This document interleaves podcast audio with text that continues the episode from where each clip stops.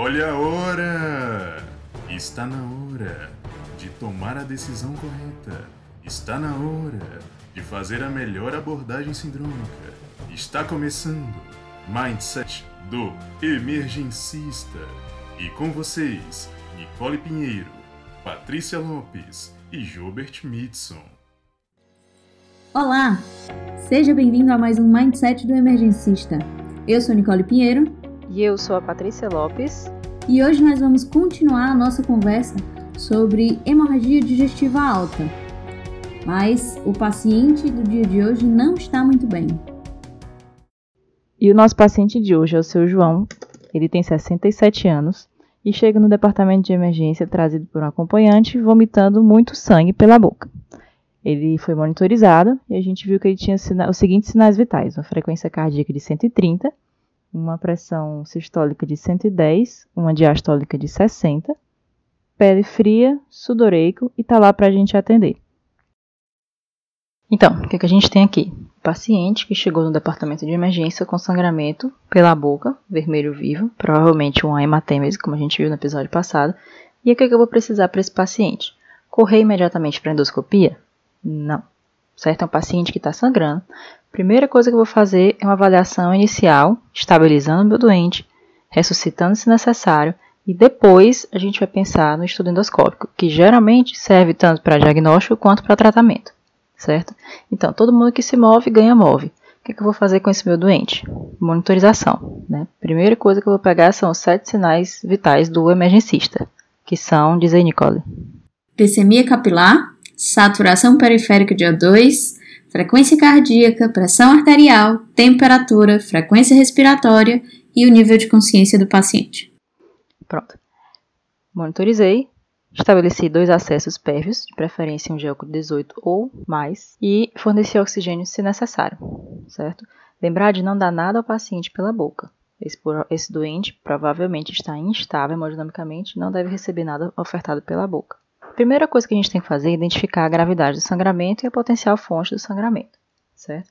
É, os pacientes eles já podem chegar para a gente com sintomas, sinais e sintomas já sugerindo que é um sangramento mais importante, que é um sangramento mais volumoso, como hipotensão ortostática, com a confusão mental, palpitações, extremidades frias, taquicardia, como é o caso do nosso doente do caso, Lembrar que a hipotensão supina, ela costuma aparecer com a perda de 40% do volume de sangue. Então, se o seu paciente já tem hipotensão supina, atentar para uma perda de volume maior. É, além disso, uma hemoglobina de 8 ou menor do que 8 também pode ser sinal de um sangramento mais importante, certo? Porém, nosso doente nem sempre vai, vai apresentar os sintomas clássicos de choque, né? Hipotensão, taquicardia, oligúria, alteração do estado de consciência, frequência respiratória aumentada, pele fria, acidose, hiperlactatemia são sinais e sintomas de choque. Nem sempre o nosso paciente vai apresentar todos esses, certo? Primeiro que a hipotensão pode não aparecer nos estados iniciais. O paciente pode estar, inclusive, normotenso ou hipertenso, né?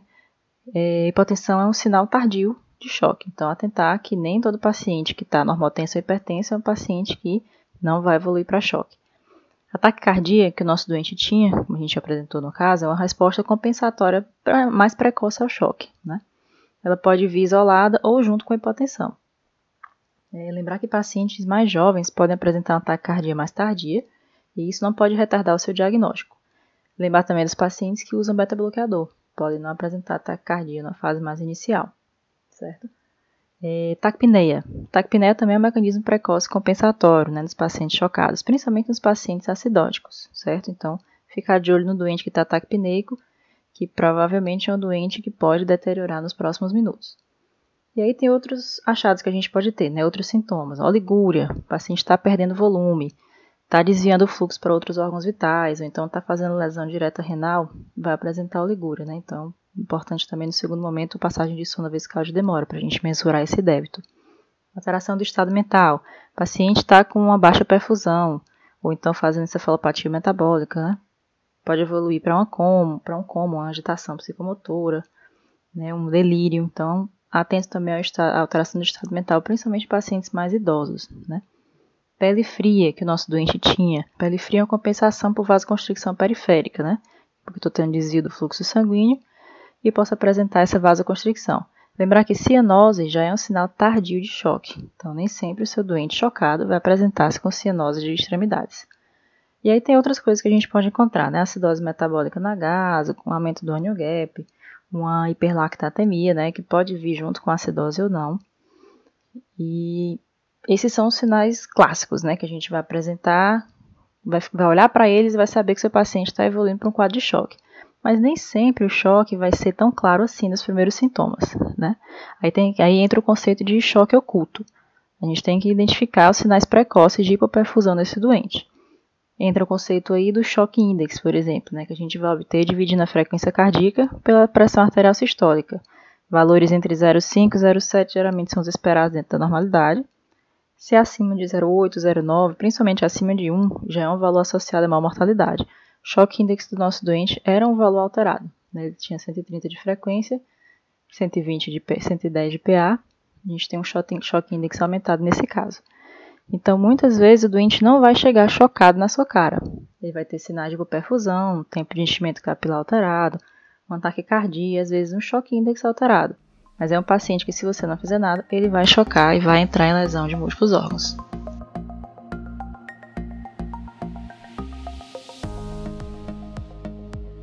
Bom, então o nosso paciente instável, depois de ter ganhado MOV, e de você ter reconhecido os sinais e sintomas que predizem sangramento grave, ele vai precisar ser adequadamente estabilizado, né? E para isso, recorremos ao alfabeto e vamos para o A, B, C, D, né? Aquela história. Então, A de via aérea. E o que é que eu vou precisar fazer na via aérea desse paciente com hemorragia digestiva maciça? Eu preciso considerar intubação. Por quê? É, primeiro, porque esse paciente pode estar tá vomitando sangue descontroladamente e é, muitas vezes pode estar tá obnubilado, rebaixado, com dificuldade de proteger a via aérea. Então, esse é um dos motivos que você precisa considerar a intubação desse paciente. Né? Se a patência, se a permeabilidade da via aérea está em risco. É, além disso, é um paciente grave, é um paciente com choque, é, que vai precisar ser sedado e submetido à endoscopia. Então, ele pode até estar com a via aérea patente, PERV agora, pode até estar protegendo, mas daqui a pouco, com a progressão desse choque ou com as drogas que você vai precisar fazer para permitir a endoscopia nesse paciente, ele pode perder a patência dessa via aérea e aí você tem um paciente extremamente instável, né, numa situação não controlada que você precisa entubar, é tudo que a gente é, quer evitar. A gente quer entubar esse paciente ainda numa situação né, mais tranquila. É, então, normalmente vão ser essa du essas duas situações que você vai precisar é, considerar para decidir por entubar ou não esse paciente. Né? É, e uma vez decidindo entubar, né? A gente tem que pensar em como intubar. E é um paciente que vai estar com o estômago cheio de sangue, que tem um alto risco de aspiração e o melhor método para todos os pacientes da emergência, mas para esse em especial, é a sequência rápida de intubação, né? Então é uma pré-oxigenação é, passiva, sem ventilar ativamente com o dispositivo bolsa-válvula máscara, seguida de um indutor de ação rápida, seguida de um bloqueador neuromuscular. Mas tem alguns detalhes que a gente vai precisar adaptar para essa situação. Né? É, primeiro, né, na, na fase de preparação, uma coisa que eu preciso considerar é a passagem de uma sonda nasogástrica. Por quê? Como eu disse, esse paciente está com o estômago cheio e corre o grande risco de, na hora de você fazer o indutor, o paciente ficar inconsciente e você bloquear, de o conteúdo gástrico voltar e inundar a via aérea, e inundar a boca do paciente e você não conseguir ver nada. Né? Então, uma das coisas que você pode fazer é passar uma sonda antes de começar, se a condição do paciente permitir, se você tiver tempo, e grande parte das vezes a gente tem, para descomprimir o estômago. Então, pense nisso. Outra coisa que você precisa Garantir que esteja pronta, além de todo o material, é o aspirador. E aqui Não adianta aquela sondinha traqueal mole que normalmente a gente vê é, sendo usado em várias emergências. Precisa ser um aspirador rígido. Se tiver resto de vômito, coágulo, material particulado, aquela sondinha traqueal não vai dar conta, certo? Mesmo o Yankauer, né, o catéter, é, aliás, a sonda rígida tradicional, desculpa, ela muitas vezes não vai ter vazão suficiente para dar conta do material que vem voltando do estômago. Né? Então, existem algumas alternativas de aspiradores de grosso calibre é, para dar conta desse trabalho. Um deles chama o catéter do canto. Do canto é o nome do cara que inventou, certo? Ele é bem mais largo, tem uma boca bem mais larga do que, uma, do que o Ian Kauer e vale a pena é, ser adquirido se isso for possível no seu hospital, mas é uma coisa que no Brasil praticamente não tem. Né? Eu tenho uns que eu ganhei de amostra grátis, mas geralmente você não vai ter isso. E aí o que é que eu faço? Né? Outra coisa que você pode usar é o próprio tubo orotraqueal, que ele tem um calibre mais grosso e você pode ou tentar conectá-lo direto ao látex, que vai ser uma coisa difícil, né? Porque o conectorzinho dele é, é muito largo, né? Então você pode tirar aquele conector e tentar encaixar o tubo, ou uma forma fácil de você conectar é usar um adaptador para aspiração de mecônio, né? Que ele é uma pecinha acrílica que faz justamente essa transição. De um lado ele conecta no látex, do outro ele conecta no plug do tubo orotraqueal e tem um buraquinho lá que você oclui e ele aspira, tá? Ah, mas onde é que eu vou arranjar isso, né? Se o seu hospital, se o serviço que você trabalha tem maternidade, provavelmente vai ter, certo? Se não, eu dei uma pesquisada antes, você acha na internet por 50 reais, tá? Ah, não tenho nada disso. Duas sucções, certo? Não tenho aspirador rígido, mete o látex puro direto na boca do paciente. Geralmente o látex que a gente usa para isso é estéreo, né? Então, na pior das hipóteses, vai só com látex mesmo. E aí, próximo passo que eu tenho que ter cuidado, na pré-oxigenação. É uma das etapas mais importantes mas também é uma das etapas mais negligenciadas né, de toda intubação na emergência. Né? Pré-oxigenação é igual a tempo. Mesmo que o meu paciente esteja saturando 100%, eu quero fazer uma pré-oxigenação efetiva para eu ter tempo é, para manejar a via aérea desse paciente, certo? Quando ele entrar em apneia. Então, não subestime a pré-oxigenação. Uma das coisas que você pode fazer é fazer a oxigenação apneica, né? por baixo do seu dispositivo de pré-oxigenação, deixa lá um catéter nasal comum, 15 litros por minuto. Uma vez terminada a pré-oxigenação, tira a fonte principal, né, o ambu com reservatório, a máscara reservatório que você escolheu como dispositivo principal e deixa o catéter lá, enquanto você laringoscopia, enquanto o paciente está em apneia, tá? Isso vai lhe dar é, um tempo adicional, aí uma segurança maior no procedimento, tá? Com relação à posição, deixe o paciente com cabeceira elevada para a gravidade lhe ajudar e não voltar conteúdo gástrico para dentro da boca. Se você entubar a zero grau, a chance de voltar conteúdo gástrico é maior, certo? É, outra questão, e aí é um dos pontos fundamentais aqui, é otimizar antes de entubar. Né? A gente é acostumado com o ABC, mas é, na maior parte das vezes, hoje o C acaba vindo antes do A, para pelo menos você otimizar a parte circulatória antes de colocar o paciente em ventilação por pressão positiva, antes de você fazer drogas potencialmente hipotensoras, né? Os sedativos que a gente tem são potencialmente hipotensores, tá? Então sempre otimize. Como é que eu vou otimizar a circulação desse paciente? A gente vai falar com mais detalhes já já, mas você vai fazer fluidos de maneira mais restrita, pouca quantidade. Você pode já considerar, já solicitar a transfusão, a depender de como esteja é, é, a situação desse paciente no choque hemorrágico.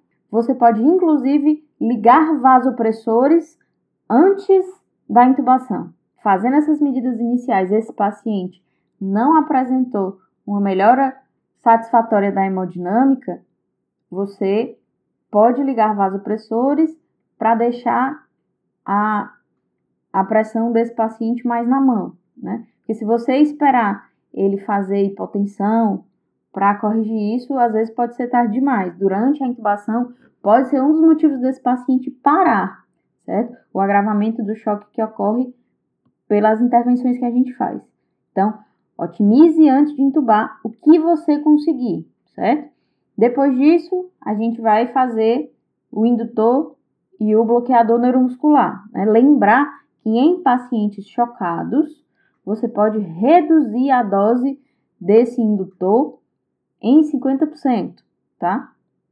Ou mais, a depender do, do, de qual indutor que você está usando. Para pacientes chocados, todo indutor pode diminuir a pressão, inclusive a ketamina, que em tese é uma droga que libera catecolaminas e aumenta a PA, inclusive a etomidato, que é cardioestável, tá? Então, mesmo deles, a gente vai reduzir a dose. E o bloqueador neuromuscular, a gente faz dose cheia, certo? E quando você for passar o tubo, você pode fazer uma técnica que a gente chama de salad. O que, que é isso? Às vezes é tanto conteúdo gástrico que tem que você aspira, quando você tira o aspirador, a boca enche. Aí você aspira de novo, quando você tira o aspirador para tentar laringoscopar, a boca enche. No salad, você pega esse aspirador, e aí para você conseguir fazer salad, precisa ser, né, idealmente um aspirador rígido. Pega esse aspirador, deixa ele aspirando e estaciona ele do lado esquerdo, né, atrás da sua mão que está segurando o laringoscópio, para a ponta dele ficar lá na boca do esôfago aspirando continuamente, enquanto você com a mão direita passa o tubo, tá? Então essas adaptações a gente precisa fazer na hora de garantir a via aérea.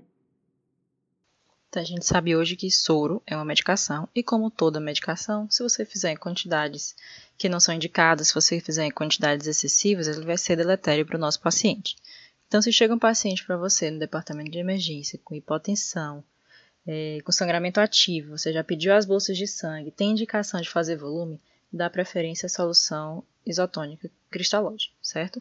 É, lembrar que a gente não vai precisar deixar esse paciente hipertenso, a gente vai precisar corrigir o valor de hipotensão para deixar ele numa, numa, PA, numa PAM média de 60, 65 e ter muito cuidado com os pacientes cirróticos com sangramento por varizes, principalmente com esses, porque eles podem aumentar o volume do sangramento se você fizer volume demais. Então, atentar para isso, certo? O conceito de hipotensão permissiva, inclusive, já existe no trauma, né? Aqui na hemorragia digestiva alta, a gente também vai evitar fazer volume em excesso, certo? Principalmente no paciente que está com sangramento ativo que você está esperando as bolsas de sangue. Em alguns casos, inclusive, você pode fazer uso de um vasopressor, certo? Caso você não consiga ressuscitar o paciente inicialmente com volume, enquanto você aguarda os concentrados. Mas é importante a gente lembrar que água com sal é bom para cozinhar macarrão. Que paciente que perdeu sangue, ele precisa de sangue, certo? Então, especialmente esse paciente que está chocado por perda sanguínea, você tem que precocemente considerar transfusão.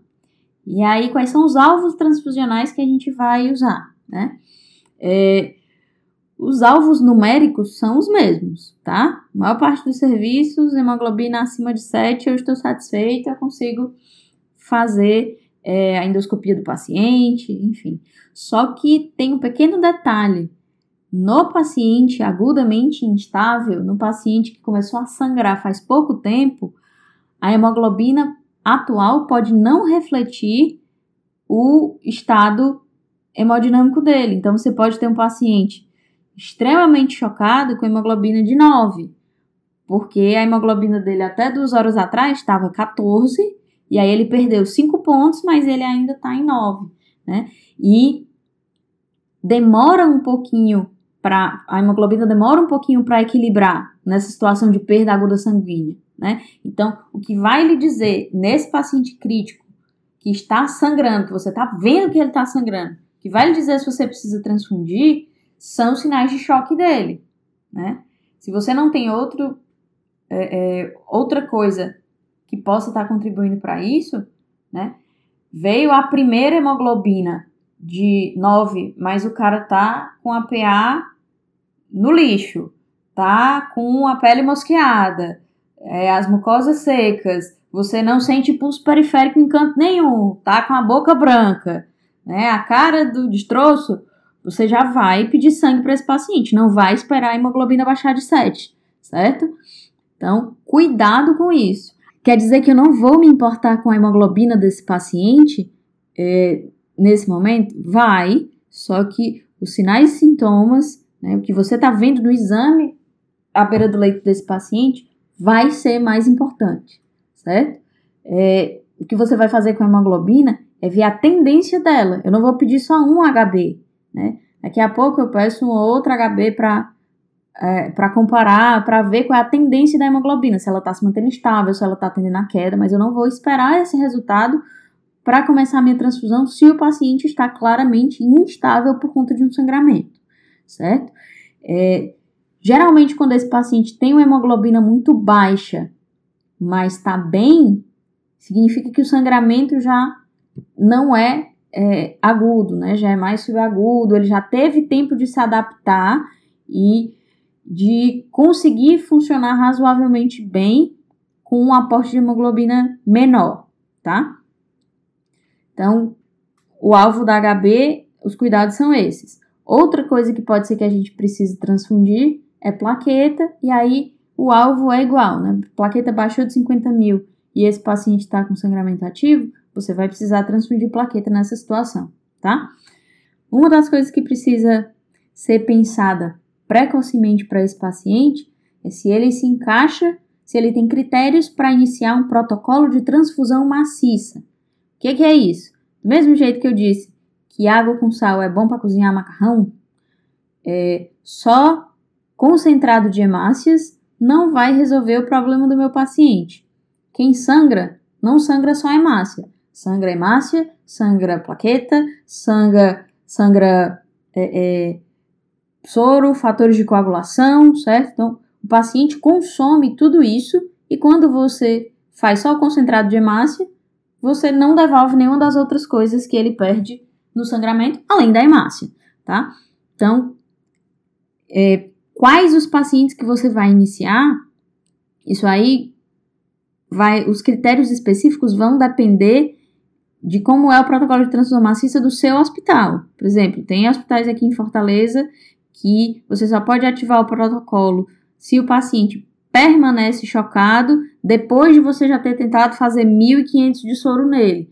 Tem outros hospitais que você já pode ativar o protocolo é, de cara, mesmo sem ter feito soro nenhum. Né? Então, essas minúcias você precisa ver com o protocolo do seu hospital. Mas, de maneira geral, paciente que está sangrando muito, que tem sangramento grave, né, que está chocado e que não respondeu ao fluido inicial que você faz, você precisa considerar é, um protocolo de transfusão maciça, né? Que normalmente a gente faz é, uma taxa de infusão de 1 para 1 para 1, um concentrado de hemácia para uma é, é, unidade de plaquetas para um plasma fresco congelado, certo?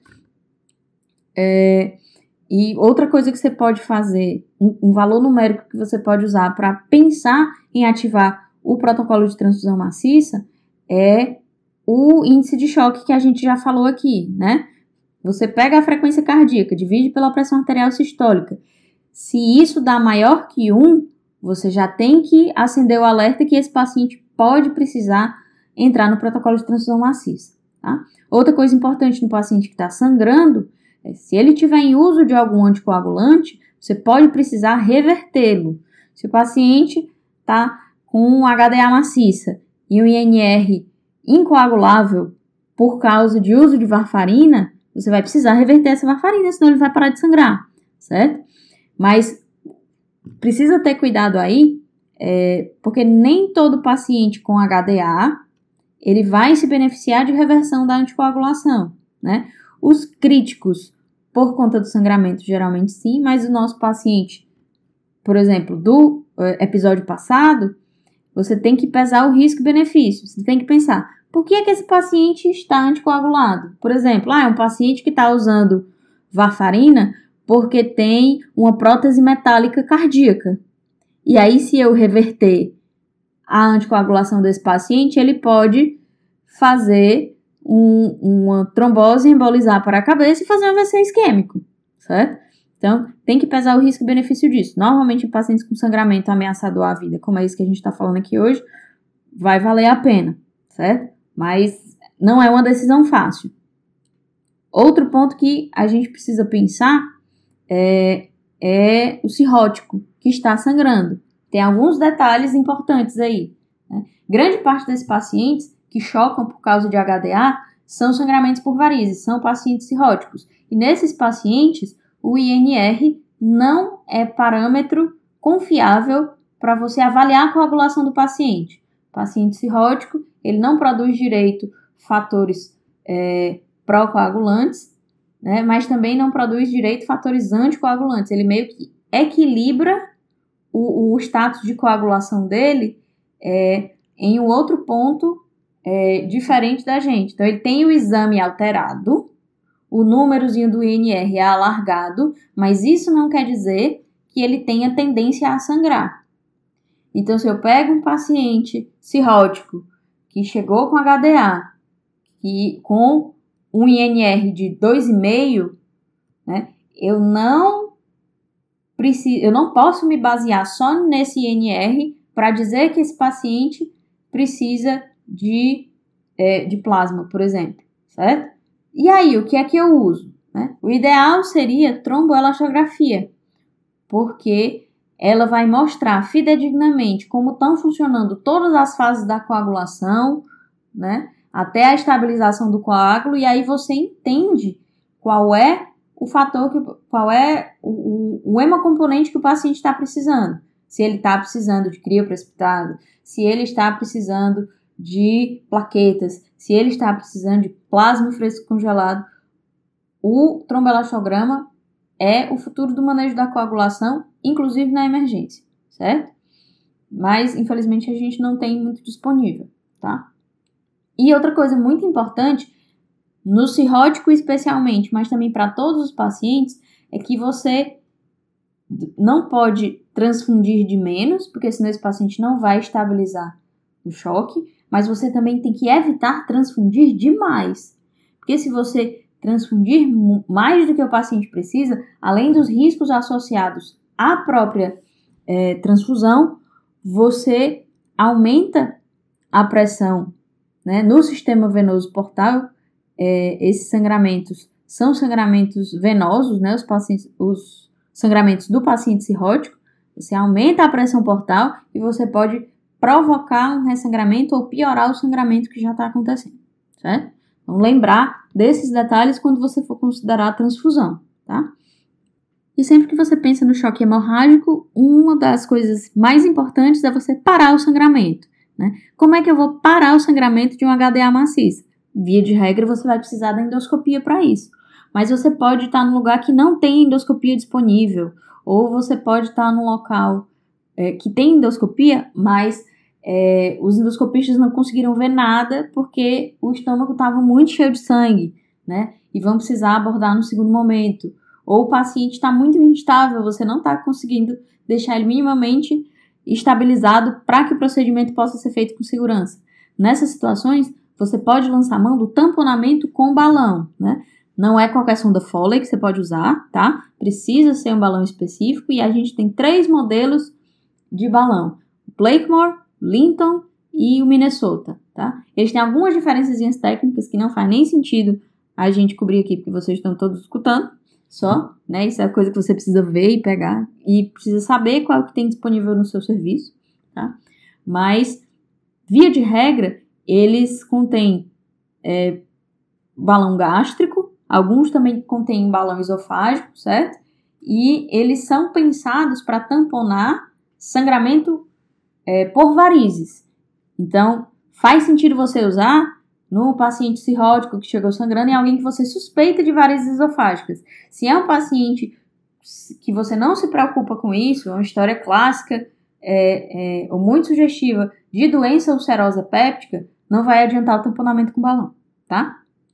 É, mas você vai usar nessas situações. Ou quando a endoscopia, por algum motivo, não está disponível, né? Ou quando quando não está disponível porque não tem ou porque o seu paciente não permite naquele momento, certo? Então depois joga lá no, no YouTube, a gente vai fazer uma nota resumida aqui desse caso vai deixar é, lá no portal Emergência Já Amor para Sempre, né? Entrem lá e a gente vai deixar uns links de alguns vídeos para vocês verem como é que coloca o balão, né? E chequem lá. Se depois de tudo isso que a gente falou aqui, o seu paciente ainda continua sangrando, foi para endoscopia, não teve sucesso, aí você vai precisar chamar o cirurgião, certo? Em alguns lugares, a radiologia intervencionista já consegue resolver esse paciente, tanto o cirrótico quanto o, a doença ulcerosa péptica, eles podem ter o sangramento controlado por radiointervenção, né? Ou por embolização, ou passando chips, no caso do, do das varizes? Mas se você não tem esse serviço disponível, né? Ou se o seu paciente também está instável demais para ir para hemodinâmica, uma opção que você tem é levar esse paciente para a sala e abordar, é, abrir a barriga e abordar o foco do sangramento, certo? Então, lembrar, quando, mesmo depois da endoscopia, o seu paciente continua, né, não teve sucesso no controle do sangramento, aí chama o cirurgião para conversar, para discutir o caso, tá? E o destino desse paciente, né, que é uma das coisas que a gente se preocupa na emergência. Eu posso até não saber o que o paciente tem, mas eu tenho que saber para onde é que ele precisa ir.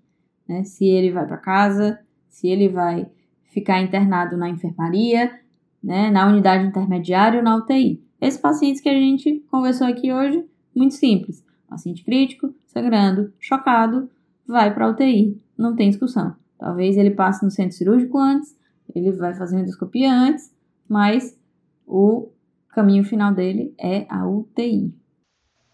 Então, com relação às medicações, a gente já tinha falado até no podcast passado sobre as medicações, sobre os fármacos que a gente pode usar nesse paciente com hemorragia digestiva alta. Eu vou só pincelar de novo para a gente relembrar. E o que, que a gente tem para usar nesse doente que chegou com hemorragia digestiva alta? O que, que eu vou usar de medicação? IBP, inibidor de bomba de prótons. O que, que a gente tem sobre o IBP hoje? Se o paciente chegou com hematêmese, chegou com estabilidade hemodinâmica, com sangramento ativo, tem evidência de você fazer IBP 80mg EV em bolos. O que a gente tem mais disponível aqui é o omeprazol, certo? Mas você pode fazer com esomeprazol ou pantoprazol, se você também tiver disponível, não tem problema. É IBP do mesmo jeito. E se o seu paciente não tem sangramento ativo, não está sangrando naquele momento, você pode fazer uma ampola EV em bolos de 40mg. Se essa endoscopia demorar mais de 12 horas para ser feita, você faz a segunda dose de IBP, no caso 40mg EV em bolos, certo? Se o seu doente, na verdade, está com suspeita ou confirmação de sangramento por varizes esofágicas, é um paciente cirrótico, o que, é que você vai usar de medicação para ele?